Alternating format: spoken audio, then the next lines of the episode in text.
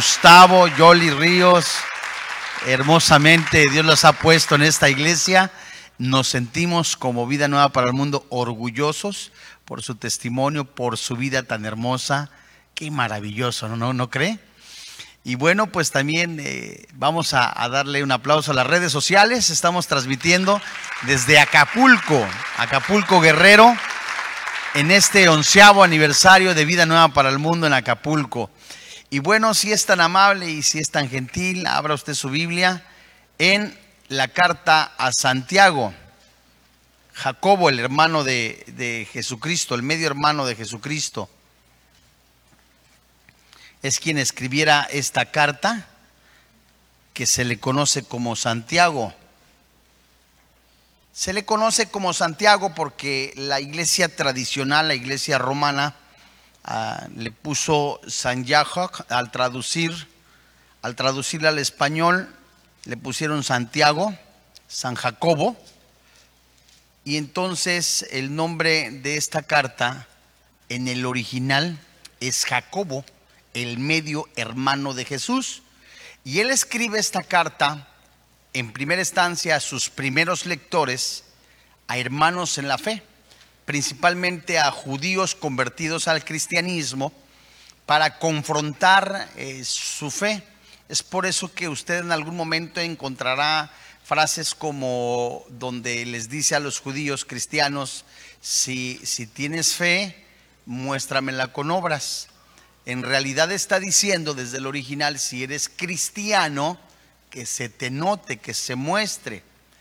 Asimismo enseña la, lengua, como enseña también la gracia y la santificación, y varios pasajes, las obras. Y acá en el versículo 13 del capítulo 4, en el primer servicio vimos un estudio titulado ¿Qué es la vida? En este estudio veremos qué sucede después de la muerte. Vamos a darle lectura en el versículo 13 y, y 14, y la Biblia dice, Vamos ahora, vamos ahora los que decís, hoy y mañana iremos a tal ciudad y estaremos allá un año y traficaremos y ganaremos. Cuando no sabéis lo que será mañana, porque pregunta, ¿qué es vuestra vida? Ciertamente es neblina que se aparece por un poco de tiempo y luego se desvanece. Vamos a orar. Padre, en el nombre del Señor Jesucristo, hoy delante de ti nos ponemos en tus manos, convencidos en el poder de tu palabra que es verdad. Gracias porque tu Espíritu Santo que la ha inspirado, habla nuestro espíritu acomodando lo espiritual a lo espiritual. Disponemos, Señor, en este tiempo y te damos el control total de nuestra vida, nuestra mente, nuestro corazón, nuestras emociones, para que tú las tomes, para que tú hables a nuestra vida y sabemos que tú cambias el lamento en baile la tristeza en gozo, la desesperanza en esperanza, y esa esperanza no avergüenza porque es Cristo Jesús. Hoy, Señor, también sabemos que tú obras en la vida de las personas que hoy van a recibir a Jesucristo como su Señor y como su Dios. Y tu Espíritu Santo les concede el don del arrepentimiento, el don de la salvación, el don de la fe, dándoles también esa nueva naturaleza naciendo de nuevo. Te alabamos, te bendecimos, Señor, creyendo firmemente que también todo espíritu ajeno al tuyo, tú lo atas, lo reprendes en el precioso nombre que es sobre todo nombre, Cristo Jesús. Amén. En un mundo caído, la muerte, la muerte humana es dura e inevitablemente es una realidad final. La muerte implica la separación del espíritu del cuerpo. En la muerte física, el cuerpo regresa a la tierra, donde se descompone. En el caso de nosotros los cristianos, la Biblia habla de un acontecimiento futuro que nadie sabe el día ni la hora. Un acontecimiento llamado el rapto. Si el rapto sucede cuando usted y yo estemos físicamente vivos, nuestro cuerpo va a ser transformado. Seremos llevados al cielo sin morir. Y en raros ejemplos como Enoch, Elías, la muerte sobreviene a todos. Por ejemplo, Dios dijo a Adán que si pecaba, la muerte vendría. Únicamente voy a mencionar las citas, preste usted atención. En Génesis capítulo 2, versículo 17, Dios le dijo eso a Adán. En Romanos capítulo 5, versículo 12, la Biblia declara que el pecado entró al mundo por el primer Adán. Allí mismo en Romanos menciona que la vida entró por el segundo Adán, el Señor Jesucristo. Génesis capítulo 5 pareciera un cementerio, ya que recoge los descendientes de Adán que vivieron y que después murieron. Salomón declaró que hay un tiempo de nacer, otro de morir. Él lo escribió en el libro de Eclesiastés, en el capítulo 3, versículo 1 y 2. Job escribió en relación a la muerte, la muerte es el rey de los espantos. Pero, ¿qué nos dice Hebreos en el capítulo 2? Y si quiere usted apuntarlo y posteriormente confirmarlo, en el versículo 15, Hebreos nos dice que Satanás utiliza la muerte para provocar miedo y esclavitud. Pablo se refería a la muerte como un enemigo que debería de morir completamente y derrotarse. Eso él lo escribió cuando también eh, escribe en relación a el rapto de la iglesia en la primera carta a los Corintios en el capítulo 15. Pero nos preguntamos, ¿cómo es que entró la muerte física al mundo? La muerte física entró al mundo en el momento que Adán y Eva pecaron desobedecieron. Entró la muerte física y la muerte espiritual. Lo confirmamos en Juan capítulo 11, cuando Jesucristo ve físicamente muerto a Lázaro. Jesús lloró. Ciertamente lloró por la incredulidad de los judíos, pero lloró por lo que el pecado le hace al hombre, la muerte. En esta ponencia nosotros veremos el punto de vista o la perspectiva personal de lo que dicen algunas eh, pseudociencias, otras ciencias en relación a la muerte. Pero vemos que la muerte no solo extingue la vida, sino que detrás de ello hay una masacre de dolor. Cuando Sara murió, Abraham lloró y tuvo un largo lamento que se describe en Génesis. Cuando Job murió, su padre de la misma manera, eh, su hijo José lo abrazó y lloró de una manera eh, triste. Pero retomando la pregunta, ¿qué es la muerte? Aunque se considera frecuentemente como algo natural, eso desde el punto de vista humano no es natural, puesto que la muerte es una intrusión de la creación de Dios. Dios creó a los humanos para la vida, no para la muerte. Les decía yo hace un momento que en el momento que Adán y Eva pecaron, se introdujo la muerte física y la muerte espiritual. Si usted es lector, estudiante de la palabra de Dios, se dará cuenta que por causa del pecado los días de los hombres se han acortado. Entonces, el estado original que Dios creó para el hombre no fue la muerte física, ni la, separación eterna. Jesús conquistó a la muerte por medio de su resurrección. Y el hecho de que la muerte eh, se eliminara finalmente en un estado eterno futuro, tal como lo menciona en Apocalipsis, demuestra que la misma no es inherente al ser humano. Dios mantiene el control soberano de la vida y la muerte. Tan solo por citar en el primer libro a Samuel, en el capítulo 2, versículo 6, les suplico que únicamente me escuche, porque más adelante veremos citas bíblicas, eh, todas ellas muy interesantes en relación a ello. Jehová mata y da vida. ¿Por qué le digo esto? Para que no luego piense, las dijo muy rápido. La idea y el tema central es de que usted aprenda la palabra de Dios, el mensaje de la palabra de Dios, pero que no se distraiga. Porque hay cantidad impresionante de citas bíblicas que nos enriquecen. En su mano, leemos también nosotros, en Job capítulo 12, versículo 10, leemos que Job escribió que en su mano el alma del todo ser viviente están en él.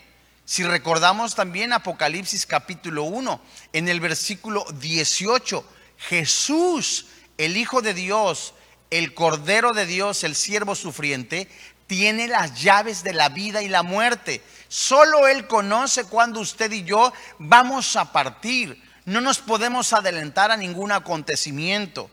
La Biblia vincula la muerte con el aliento final de una persona, tal como lo escribiera Job en el capítulo 14, versículo 10. A continuación, voy a presentar varios puntos de vista de lo que dicen algunas personas, eh, algunas materias en relación a la muerte, pero principalmente y la más importante y la única que dice verdad absoluta, la Biblia. Vamos a empezar. ¿Qué es la personalidad? Bueno, es la cualidad del hombre de ser una persona. Y la personalidad se usa para el estudio de los ángeles, para el estudio de las personas, para el estudio también inclusive e incluye la antropología. Se posee desde el punto, desde la concepción. Comienza desde la matriz y se extiende hasta el aliento final. Esta frase o esta, esta, palabra personalidad, como les decía yo hace un rato, demuestra la existencia de alguien. Es decir, y haciendo un breve paréntesis, cuando alguien dice es que eh, tal persona no es una persona que está en el vientre de la madre, puesto que tiene unas cuantas semanas, es solo un saco de moléculas. De ninguna manera. En el momento que hay una concepción, hay una personalidad, es decir, una persona. Es muy diferente a la personalidad, porque la personalidad es la que usted y yo nos vamos formando en el crecimiento de nuestra vida. Cerrando este paréntesis, dado que la Biblia trata a todos los seres humanos como personas y con dignidad, el ser, eh, ser humano completamente ser imagen de Dios. Es algo estructural al ser humano. Nunca es un punto en el que se vuelve algo menos o una persona incompleta. Por ejemplo, la evolución nos dice que vamos de mayor a menor de un ser humano hasta un chango. Eso es completamente, eh, no es algo ni bíblico ni racional, es una teoría equivocada. Ahora, regresando a lo que es la personalidad, desde la concepción hasta el último aliento, todos los seres humanos son y somos creaciones de Dios y se los debiera tratar como a tales, porque somos personas, cristianos o no cristianos, somos imagen de Dios, con el aliento de vida que Dios ha dado. El destino tras la muerte, ¿qué ocurre cuando una persona muere? Las consecuencias, póngale cuidado, las consecuencias son importantes en este asunto, ya que impactan grandemente en cómo deberíamos de vivir en el presente. Las consecuencias son importantes ya que deberíamos de vivir, en, cómo deberíamos de vivir en el presente. Bueno, el punto de vista naturista es el cese de la existencia. ¿Creen que la muerte significa el cese de la existencia? Como los naturistas. Estos creen que la realidad y los humanos se componen de materia la muerte del cuerpo significa un final permanente en la existencia de uno, como la conciencia, los pensamientos, solo están vinculados al tejido cerebral.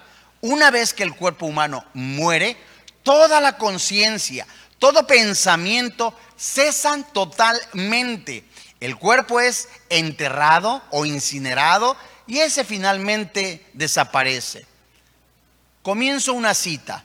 El antiguo filósofo Epicuro dijo, es uno de los que más negaba más allá. Para él, la vida no era más que nada era un cese de la existencia, no se esperaba ningún juicio divino y como la muerte es el final de la conciencia de uno mismo, no hay ningún problema. Fin de la cita. Otro ateo, Richard Doinkins, él dice, se afirma que es muy parecido. La muerte no existe. Argumento pues que todas las personas deberían de satisfacer su vida como quisieran somos afortunados porque nos ganamos la lotería al nacer y después no da razón de nada. Fin de la cita. Esto es algo muy interesante porque generalmente un ateo, siempre que niega la existencia de Dios, querrá vivir como él quiere sin darle cuenta a nadie y generalmente los ateos son personas inmorales. ¿Qué enseña pues el aniquilacionismo? ¿Qué es eso? Enseña que solo algunas personas dejarán de existir, solo algunas. A diferencia del punto de vista cesacionista, los que son eh, adecuados a este sentido, los aniquilacionistas, afirman que los creyentes vivirán eternamente. Estos van a experimentar la resurrección del cuerpo. Sin embargo, dicen ellos, los impíos dejarán de existir en algún momento. Los que abogan por esto sugieren que ocurrirá en la muerte física, en un juicio venidero o después de un periodo finito de castigo en el infierno. Los salvos recibirán inmortalidad, vida eterna, mientras los perdidos dejarán de existir.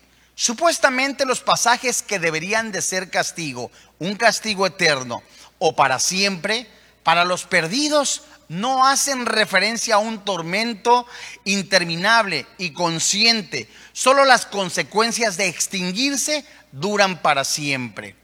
Hay dos supuestas creencias teológicas que sostienen el punto de vista de la aniquilación. La primera es el carácter de Dios que no concuerda con el castigo consciente, un castigo consciente eterno. Supuestamente, dicen ellos, el amor de Dios no puede armonizarse con ese destino. En segundo lugar, es que la inmortalidad no es inherente a la existencia del hombre. La inmortalidad se concede a aquellos que confían a Dios, mientras que se les niega a los que están perdidos. Es una recompensa para aquellos que reciben la salvación, pero se retira de los que no lo creen. Ahora veamos los que dicen que cuando una persona muere, su cuerpo está dormido, tal es más mayor, mayormente la creencia de los testigos de Jehová. La noción del sueño del alma o, o esta creencia afirma que la muerte física pone un final temporal a la existencia consciente de la persona hasta el día posterior. ¿Cuándo? El de la resurrección. Así como se puede dormir un sueño tan profundo durante muchas horas sin recordar un periodo, en la conciencia entre la muerte y la resurrección se produce un vacío. Ese punto de vista niega un estado intermedio de la existencia consciente después de la muerte. Afirma que el alma de los creyentes duerme en vez de ir directamente al cielo. Los defensores del sueño incluyen a los testigos de Jehová, los adventistas del séptimo día y a los, y a los que se les menciona también cristadelfianos. Basta con señalar lo que dice la palabra de Dios en Hebreos capítulo 9, versículo 27. Está establecido que los hombres mueran una sola vez y después de esto el juicio. Aquellas personas que creen en la reencarnación, ¿Qué es lo que creen ellos? La reencarnación o la transmigración del alma afirma que en el momento de la muerte física del el alma y una persona mora en una entidad, como otro ser humano. ¿En dónde? En un animal o en una persona. Se relaciona con mayor frecuencia con la religión oriental del hinduismo y es la creencia de que todas las cosas vivientes experimentarán un ciclo de nacimientos, muertes y nuevos nacimientos hasta que consiguen una unión impersonal con la realidad más elevada. Se dice pues que Buda tuvo millones y millones de reencarnaciones para llegar a una deidad. Y es lo que se enseña. En el hinduismo, esta realidad más elevada es el Brahman. Con posterioridad, el ciclo de la reencarnación acaba. Como la unión con lo divino es muy difícil, la mayoría experimenta la reencarnación miles y miles de veces más. ¿Qué es la ley del karma que ellos creen? Bueno, ellos dicen que la ley del karma gobierna. Supuestamente es el proceso de la reencarnación. El karma funciona como una ley de causa y efecto que determina la existencia de lo uno en la siguiente vida. Si se actúa de forma adecuada, la deuda kármica se puede saldar y si se puede alcanzar una forma más elevada de existencia. Sin embargo, comportarse de la forma inapropiada incrementa la deuda kármica y rebaja la existencia propia en la vida siguiente, llegando a ser incluso una criatura inferior, como por ejemplo reencarnar en una mosca, en una cucaracha o en un gusano. Y millones de hindús, budistas y juanistas creen en la reencarnación. El cada vez mayor pluralismo religioso ha traído la reencarnación a las sociedades occidentales.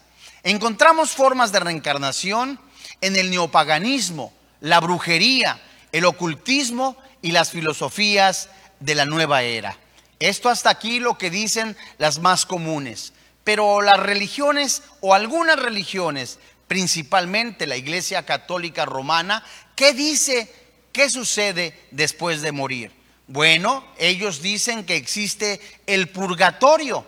¿Qué es el purgatorio? Donde se purgan las almas. De ahí esta palabra.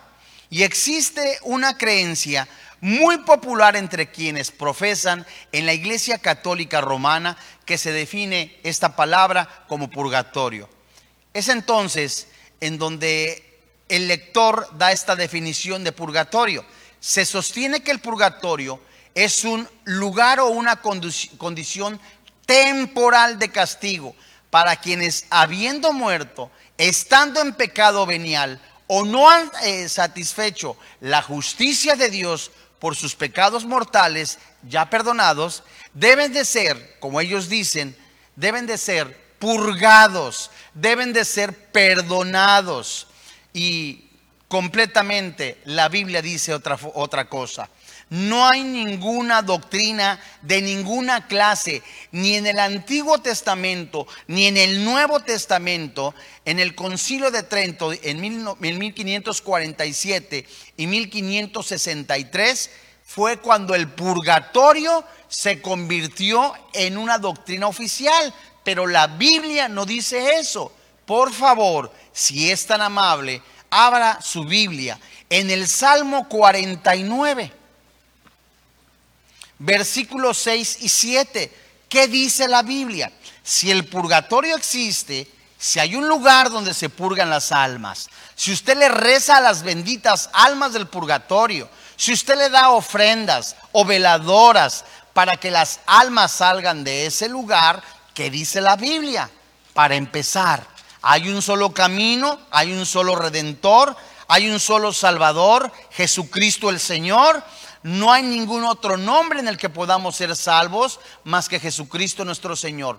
La única, escúcheme con atención, la única cita bíblica que se refiere que había almas en el centro de la tierra y que ya no están es en Efesios capítulo 4, antes de leer este salmo, en donde el Señor Jesucristo descendió, ¿verdad? ¿Qué, es eso? Dice la Biblia. ¿Qué es eso del que descendió, que también ascendió? Habla del Señor Jesucristo, que dio dones a los hombres, que bajó al centro de la tierra y se llevó, ¿qué?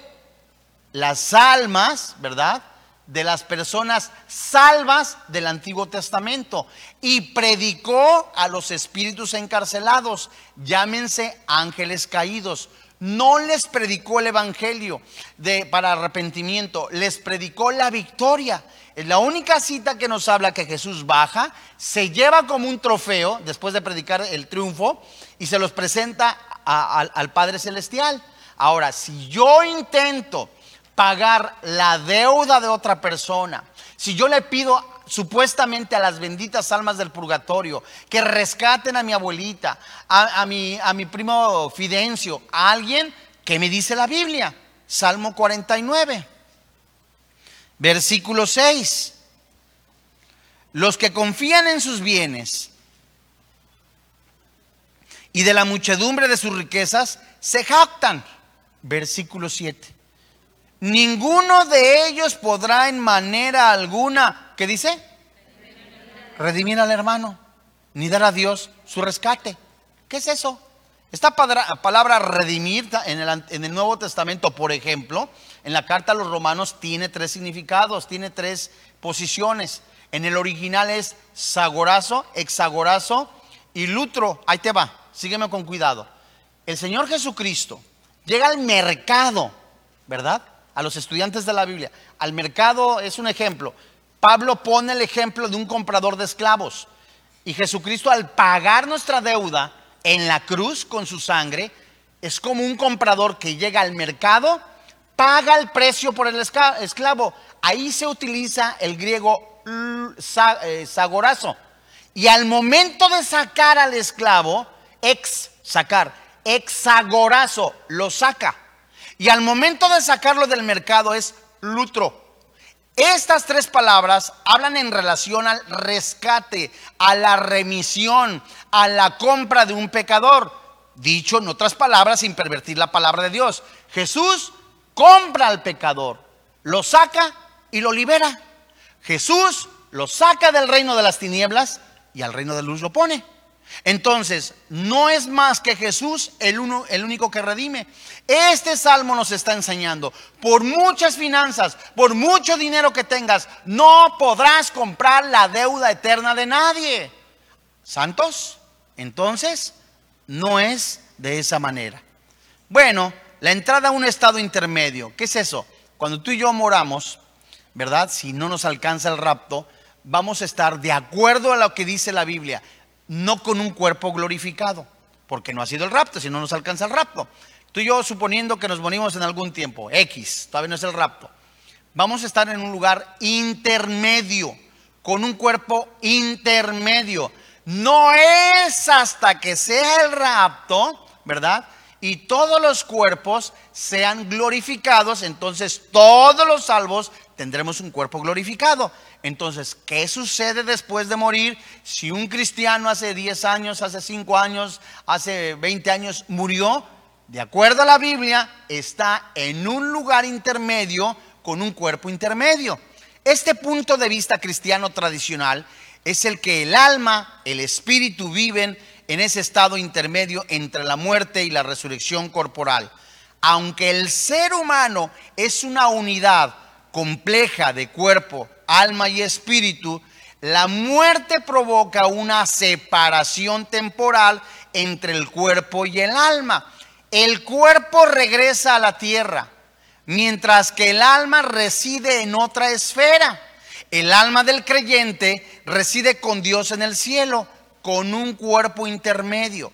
Pero la del incrédulo se separa de él y va al infierno. En la resurrección venidera, el alma y el cuerpo de todas las personas estarán unidos para siempre en el cielo o en el infierno, ¿verdad? Vamos a comprobarlo en el último libro de la Biblia, en Apocalipsis capítulo 6, versículo 11. ¿Están aprendiendo algo de la Biblia? ¿Van a poner ofrenda el día 2? ¿No?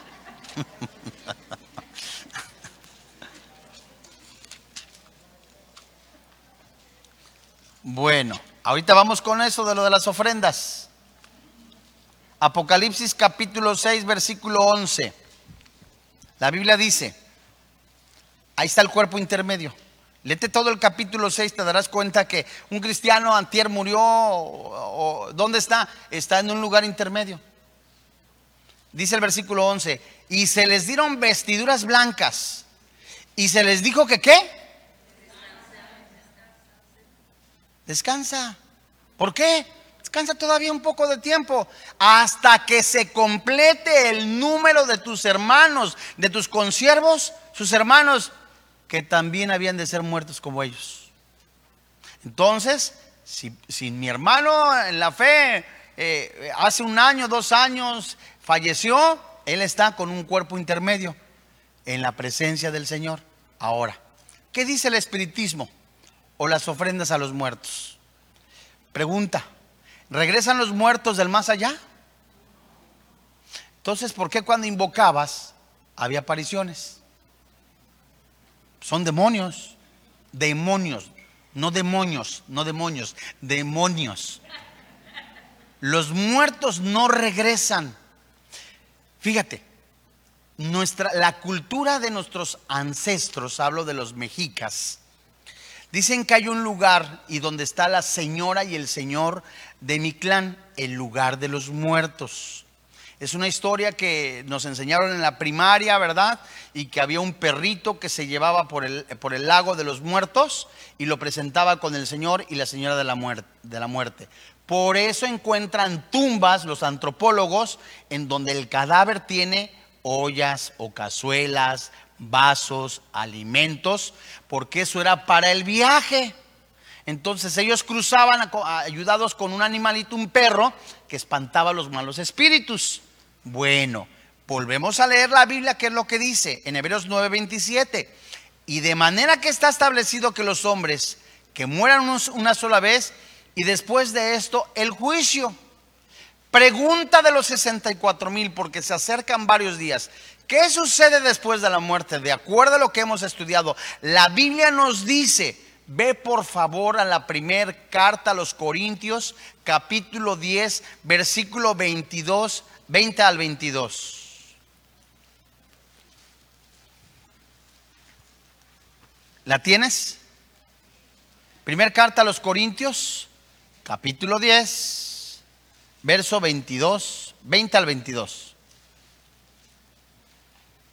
Mira, hay gente honesta, sincera, que pone su ofrenda, pone la foto del abuelito, de la abuelita, del bisabuelito, y luego le ponen veladoras, y es que hasta le hacen caminos.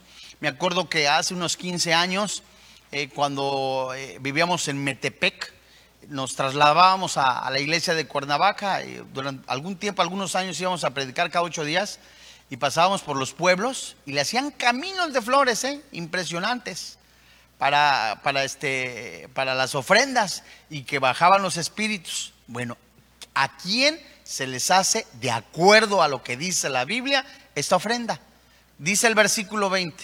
Pablo está diciendo, dado y guiado por el Espíritu Santo. Antes digo que a lo que los gentiles sacrifican, ¿a quiénes?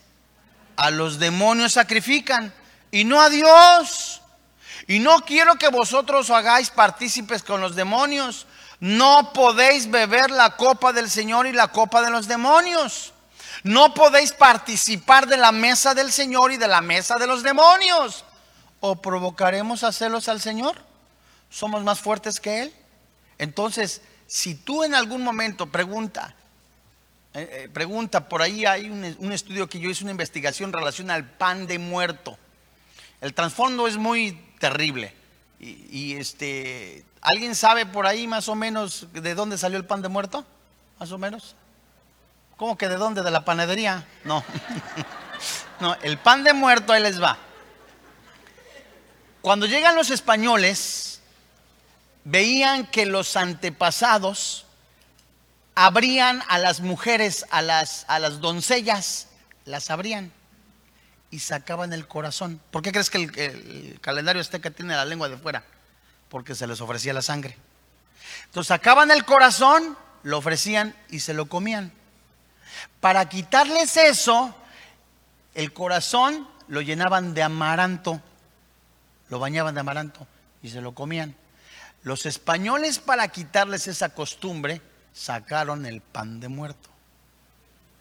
Ahora, ¿es pecado comer pan de muerto? No, yo no, yo me lo como con un chocolate, mano. No, no es pecado, no, no es pecado. Habrá hermanos que dicen, yo no me lo como.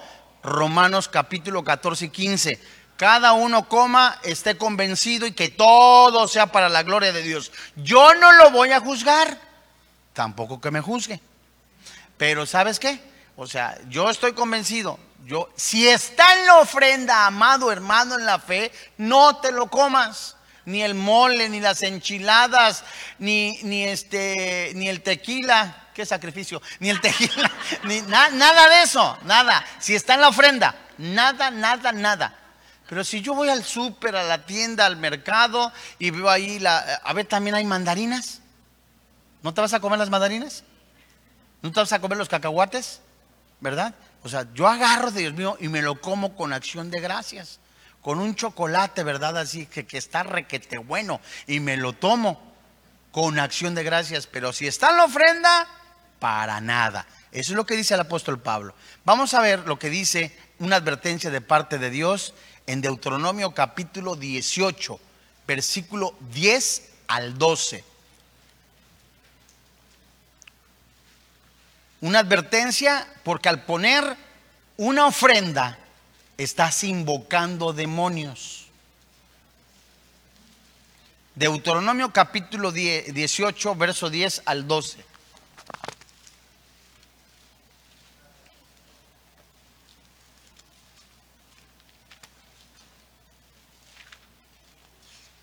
¿La tienes?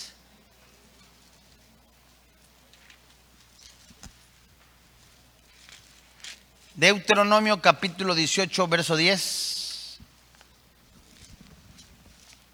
hasta el 12. Dice la Biblia, no se ha hallado en ti quien haga pasar a su hijo o a su hija por el fuego, ni quien practique adivinación, ni agorero, ni sortílego, ni hechicero, ni encantador, ni adivino, ni mago, ni quien consulta a los muertos. Versículo 12.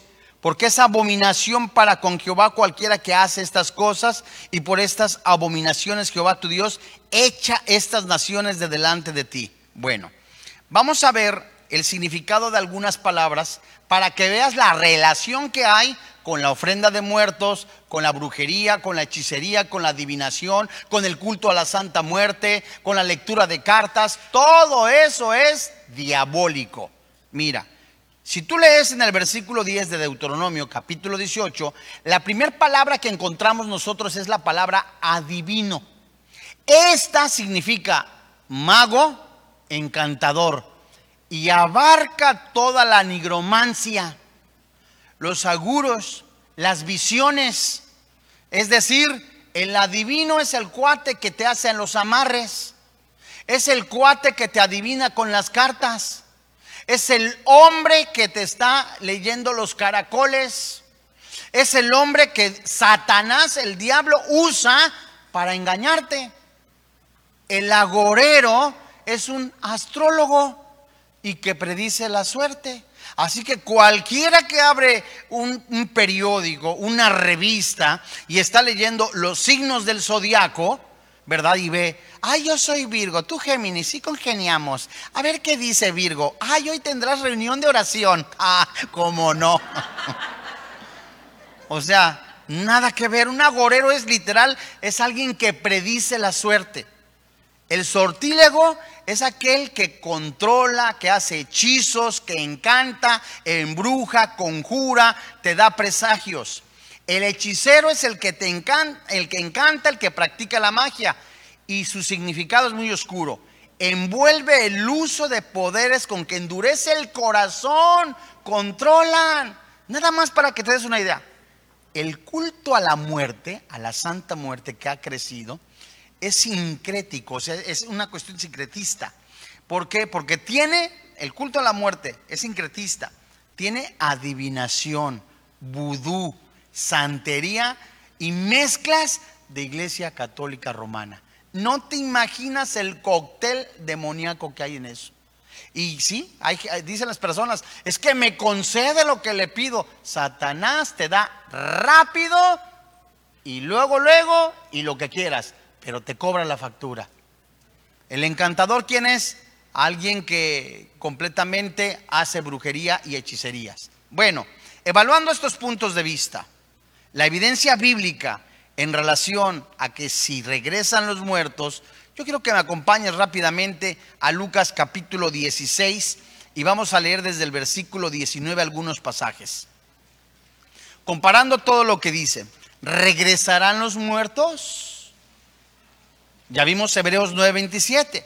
La evidencia bíblica se alinea rotundamente con el punto de vista de que las almas entran en un estado intermedio a la esfera, en espera de la resurrección.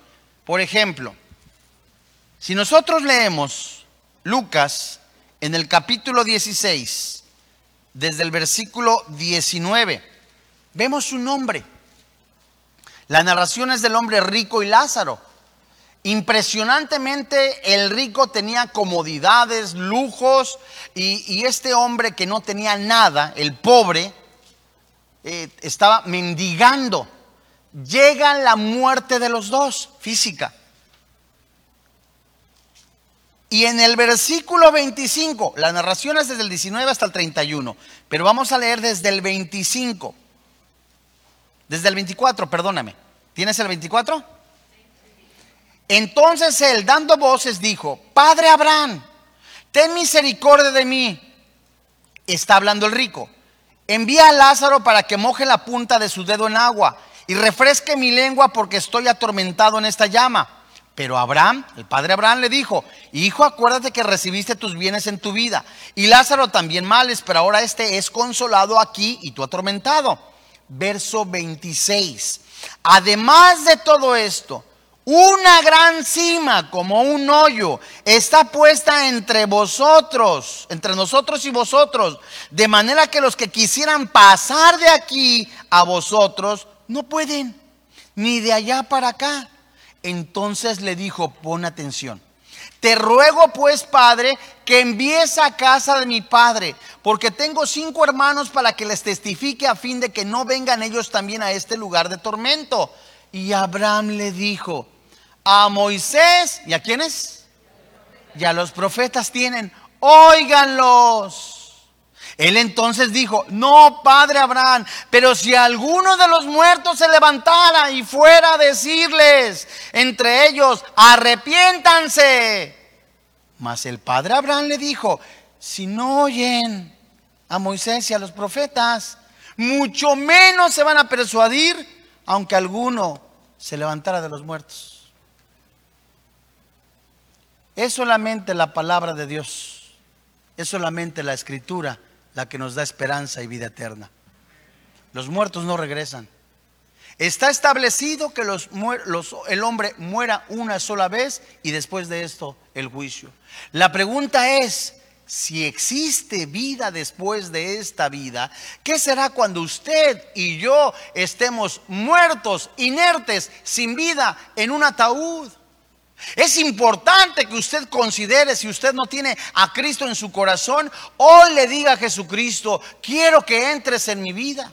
La vida no es únicamente eh, la fama, la popularidad, amalgamar completamente, tener riquezas, dinero. Pregunta, ¿qué sucederá? Jesús mismo está diciéndole a sus discípulos, narrándoles un acontecimiento, una parábola, una historia junto a la otra, diciéndoles, habría un hombre muy rico que tenía tantas riquezas que desde adentro dijo, ¿qué haré con tantas riquezas?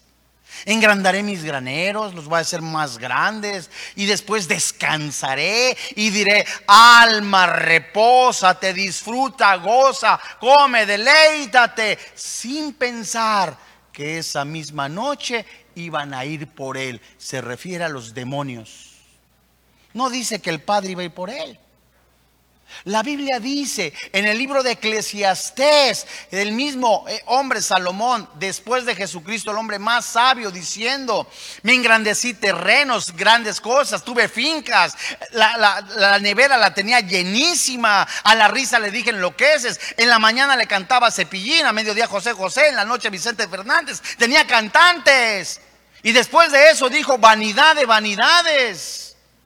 A mi ojo no le, negué nada. Tuve riquezas, lana, me sentía seguro con mi dinero. A más de todo eso era vacío. El propósito de la vida de muchas personas es creer tenerlo todo. ¿Con qué comprarías la salud? ¿Con qué comprarías la vida eterna? ¿Con qué comprarías la seguridad en el cielo?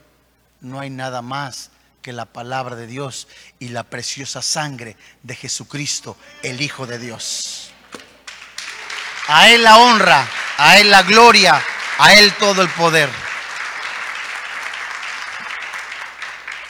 Daniel afirmó en el capítulo 12, versículo 2. Y muchos de los que duermen en el polvo de la tierra serán despertados, unos para vida eterna y otros para vergüenza y confusión perpetua. Filipenses capítulo 3, versículo 21, promesa para los hijos de Dios, promesa para los cristianos, promesa para los nacidos de nuevo, el cual transformará el cuerpo de humillación nuestra para que sea semejante al cuerpo de la gloria suya, por el poder por el cual puede también sujetar a sí mismo todas las cosas. Hoy es el día que usted medite en dónde pasará su destino eterno. Pablo, en la cárcel, en, el lugar y en el momento más triste para algunos de su vida, él escribió una carta a los filipenses que los teólogos le llaman la carta del contentamiento, porque fue su entrenamiento de acuerdo a lo que él dice, donde vivió una pobreza extrema, una soledad extrema, pero él dijo, todo lo puedo en Cristo que me fortalece. Él escribió en el capítulo 3, versículo 20. Mas nuestra ciudadanía está en los cielos, en donde también esperamos al Salvador, al Señor Jesucristo, el cual transformará el cuerpo de humillación nuestra para que sea semejante al cuerpo de gloria suya, por el poder con el cual puede también sujetar a sí mismo todas las cosas. De modo que esta es la invitación y esa es la fe que nosotros predicamos. Que si confesares con tu boca que Jesús es el Señor, que Dios le levantó de entre los muertos, serás salvo. Si hay vida después de esta vida. Y esa vida es el Señor Jesucristo. Y el Señor Jesucristo, poniéndose en pie en la fiesta de los tabernáculos, dijo, si alguno tiene sed, venga a mí y beba de su interior correrán ríos de agua viva. Jesucristo es el camino y la verdad y la vida. Jesucristo es Dios por sobre todas las cosas. Gracias, papá. Vamos a orar.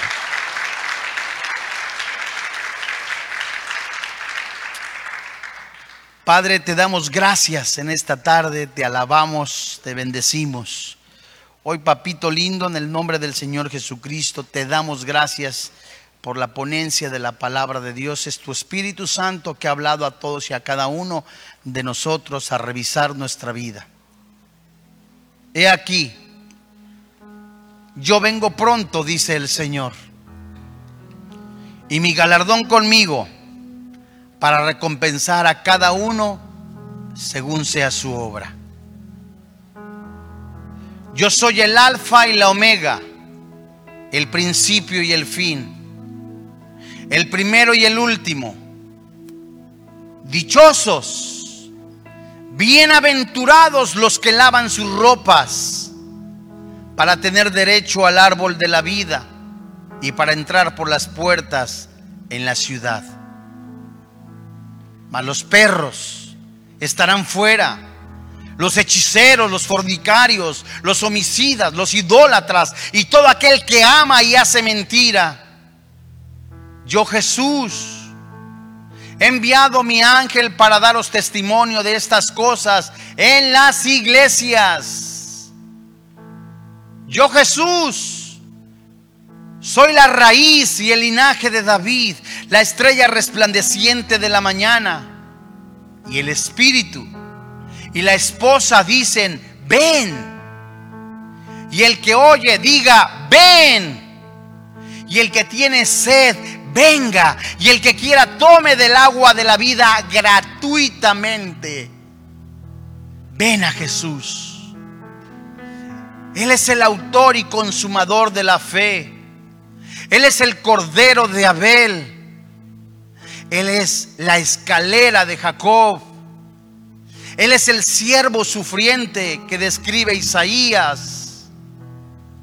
Él es la serpiente de en medio del desierto que da sanidad en el desierto que describió Moisés.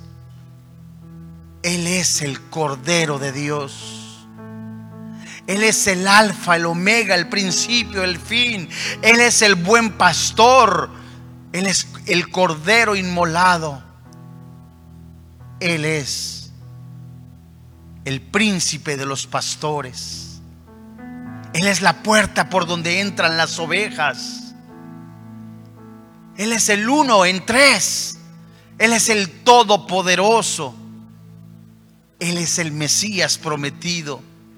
Él es el mediador. En Él, en su nombre, no hay otro nombre dado a los hombres en que podamos ser salvos más que Jesucristo nuestro Señor. Ahí desde su lugar es el Espíritu Santo que toca a su corazón hablándole y diciéndole, te quiero dar vida, vida en abundancia.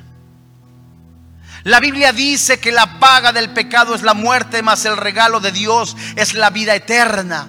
Jesucristo, Él recibió en su cuerpo el pago por todos nuestros pecados. Es el Espíritu Santo hablando a su corazón. Y cuando usted escuche la voz de Dios, no endurezca su corazón. Vengan a mí los que estén cansados y trabajados, dice el Señor Jesús. Lleva mi yugo, dice el Señor Jesús. Mi yugo es fácil porque el yugo mío es el del amor. Y de tal manera ha amado Dios al mundo que ha dado a su único Hijo, para que todo aquel que en Él crea no se pierda, mas tenga vida eterna. Y esa es la fe que nosotros los cristianos predicamos. Que si confesares con tu boca que Jesús es el Señor, que Dios le levantó de entre los muertos, eres salvo. Porque si tus pecados fueran negros, él los va a emblanquecer con el poder de su sangre. Ahí desde tu lugar dile, Señor y Dios, os reconozco que soy pecador, que la paga del pecado es la muerte, pero el regalo de Dios es la vida eterna. Creo con todo mi corazón, confieso con mi boca que Jesucristo, murió en mi lugar, recibió el castigo que yo merecía, que el Espíritu Santo lo levantó de entre los muertos. Y es el mismo Espíritu Santo que me da la vida eterna. Creo con todo mi corazón, confieso con mi boca a Jesucristo como mi Salvador personal Hoy soy salvo, no por mis obras, sino por el sacrificio de Cristo en la cruz. Soy salvo, soy salvo, soy salvo en el nombre de Jesús. Amén. Gracias a Dios. Antes de irnos, el llamado más grande que puede recibir una persona es el llamado a la salvación por el único hombre que es Dios y Dios hombre al mismo tiempo, Jesucristo. La Biblia dice que la paga del pecado es la muerte, mas el regalo de Dios es la vida eterna. La Biblia dice que si usted ha confesado a Jesucristo como su Señor y como su Dios, las cosas viejas pasaron y hoy son todas hechas nuevas. La Biblia dice que ahora nuestra ciudadanía ya no es esta tierra, sino los cielos. La Biblia dice que ahora somos nuevas criaturas que tenemos ahora dentro de nosotros al Espíritu Santo. Yo le pregunto, si usted ha recibido a Jesucristo como su Señor y como su Dios, de verdad queremos felicitarle, queremos alcanzarle una porción de la palabra de Dios, pero necesitamos que usted nos lo haga saber. Si usted recibió a Jesucristo en este día, por favor, desde su lugar, levante su mano. ¿Alguien hizo esta oración? ¿Alguien invitó a Cristo en su corazón? ¿Alguien recibió a Jesús? No queremos exhibirle ni tampoco avergonzarle. Queremos felicitarle. ¿Alguien recibió a Jesús? ¿Alguien recibió a Jesús? ¿Alguien recibió a Jesucristo? ¿Alguien recibió a Jesús? No salga de este lugar sin antes decir, Jesucristo es mi Señor. ¿Alguien confirmó su fe? Seguro en algún momento hizo esta oración y no se sentía seguro y hoy dice, hoy he recibido a Jesús. ¿Alguien recibió a Jesús? ¿Alguien? ¿Alguien recibió a Jesús? ¿Alguien dijo, Jesús, entra en mi corazón? ¿Alguien recibió a Jesús? ¿Alguien recibió a Jesús? No se avergüence. ¿Alguien recibió a Jesús? ¿Todos somos cristianos? ¿Todos somos cristianos? Pues esperemos así sea. Bueno, que Dios le bendiga, que tenga paz.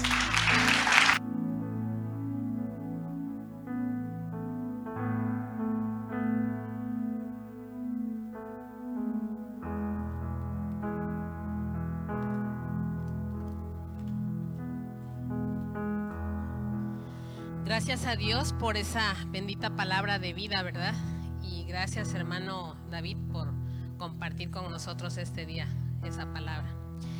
El salmista dice ahí en el Salmo 100, entrad por sus puertas con acción de gracias y por sus atrios con alabanzas. Y hoy es un día para entrar de esa manera a este lugar, ¿verdad? Tenemos mucho que agradecer al Señor porque nos está dando el permiso, la oportunidad y la bendición de cumplir un año más como iglesia, ¿verdad? Eh, tener 11 años de vida como iglesia se dice fácil, pero es todo un gran tiempo, un tiempo largo, ¿verdad? Así es que yo creo que todos estamos con un corazón alegre, gozoso y bueno, después de esta palabra tan preciosa, ¿verdad? De, de poder escuchar que hay vida después de esta vida, pues con mayor razón, ¿verdad? Y bien dice también la palabra de Dios ahí en primera de los Corintios 15, versículos 57 y 58. Más gracias sean dadas a Dios que nos dio la victoria por medio de su Hijo Jesucristo. Esta es un, este es un versículo bíblico que deberíamos de apropiarnos todos y cada uno de nosotros porque en este momento acaban de decir que todos son hijos de Dios, ¿verdad? Nadie levantó la mano. Entonces, si el Señor nos ha dado esa preciosa victoria, la primera, la primera gran victoria que nos dio es precisamente la vida eterna. Esa fue la preciosa, gran, única, maravillosa e inigualable victoria, ¿verdad? La de la vida eterna. Pero el Señor también ha sido bueno y nos ha dado otras grandes victorias sobre toda esta iglesia, vida nueva para el mundo Acapulco. Nos ha, dado, nos ha dado la victoria sobre batallas, sobre luchas, sobre muchos problemas, sobre muchas cosas difíciles que se han atravesado, ¿verdad? Y todo esto ha sido porque nosotros hemos sido bendecidos por el Señor, porque hemos caminado, hemos caminado tomados de su mano. Hemos caminado tomados de esa preciosa mano, de esa bendita mano, de esa poderosa mano que ha estado sobre esta iglesia. Así es que sí podemos decir, más gracias sean dados a Dios que nos da la victoria por medio de su Hijo Jesucristo. Somos amados. Sí nos ha dado la victoria, nos ha hecho vencedores sobre la muerte.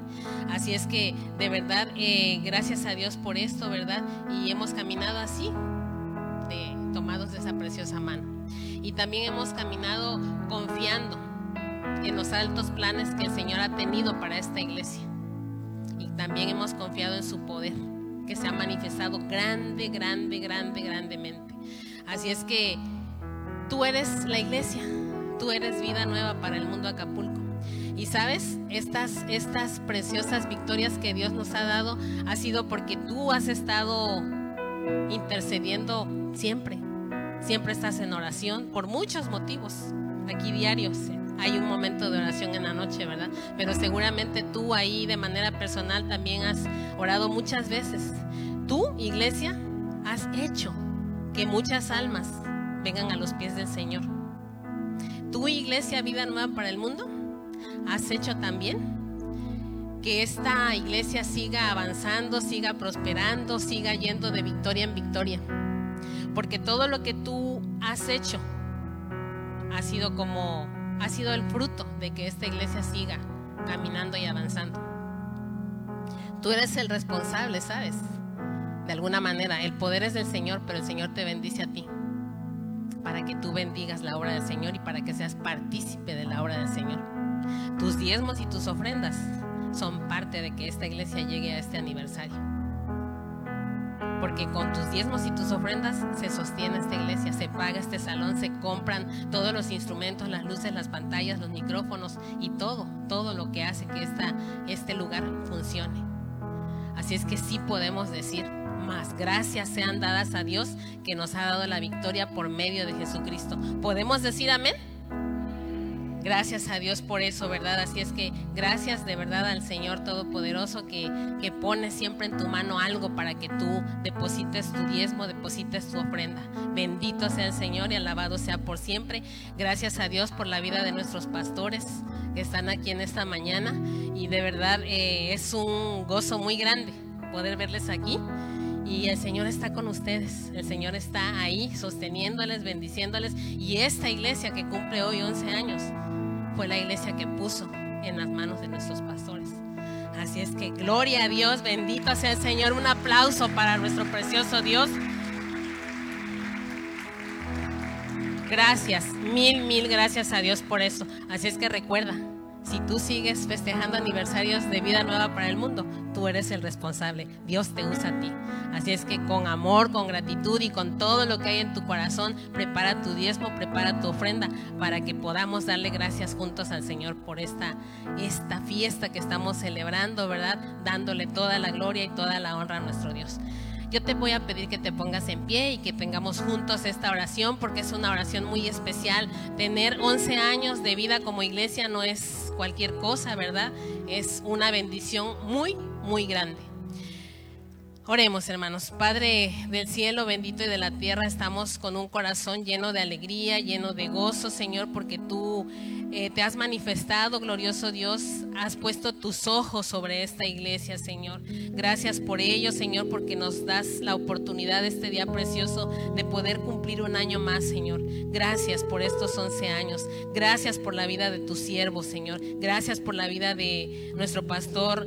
Eh, Gustavo y nuestra pastora Yoli, Señor, y por toda y por su familia, por Shani y por Leslie, Señor.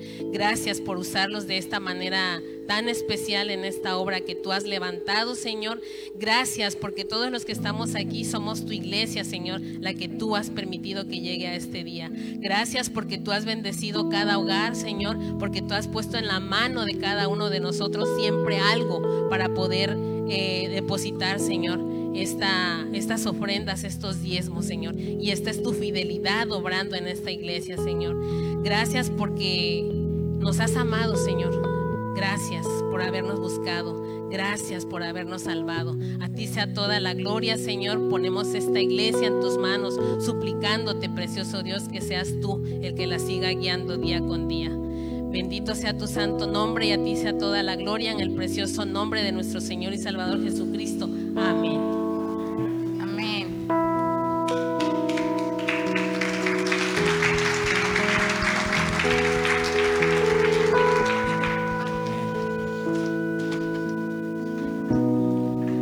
Pueden sentar, hermanos. El Señor ha sido fiel en estos 11 años. El Señor ha permanecido bien y en todo siempre Él ha obrado para bien. ¿Cuántos lo creen? A pesar de las circunstancias, Él ha sido fiel en todo momento.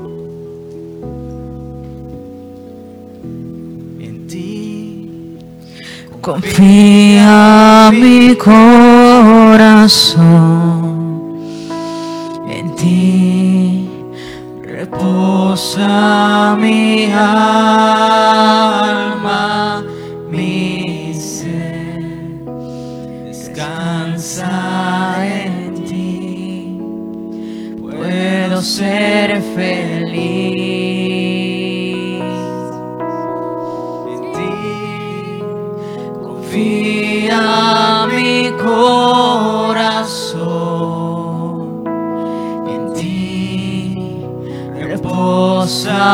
Mi alma, mi ser. Descansa en ti. Puedo ser feliz.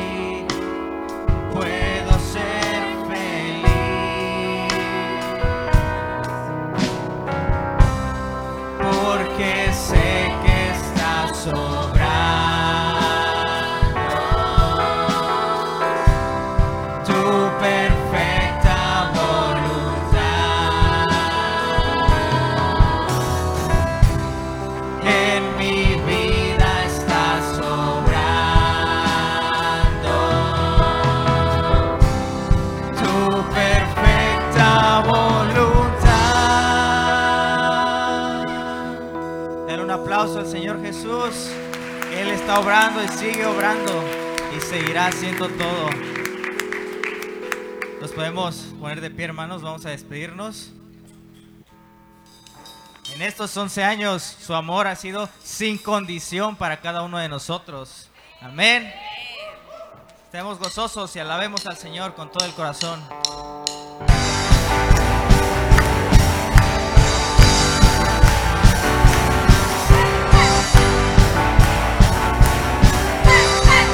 De tal manera Él nos amó, de tal manera al mundo tú amaste, hasta tu vida entregaste, tu costado abierto fue. Fueron esas gotas de tu sangre que mi corazón limpiaron, me hiciste un nuevo ser. Vamos a decirle gracias. Gracias,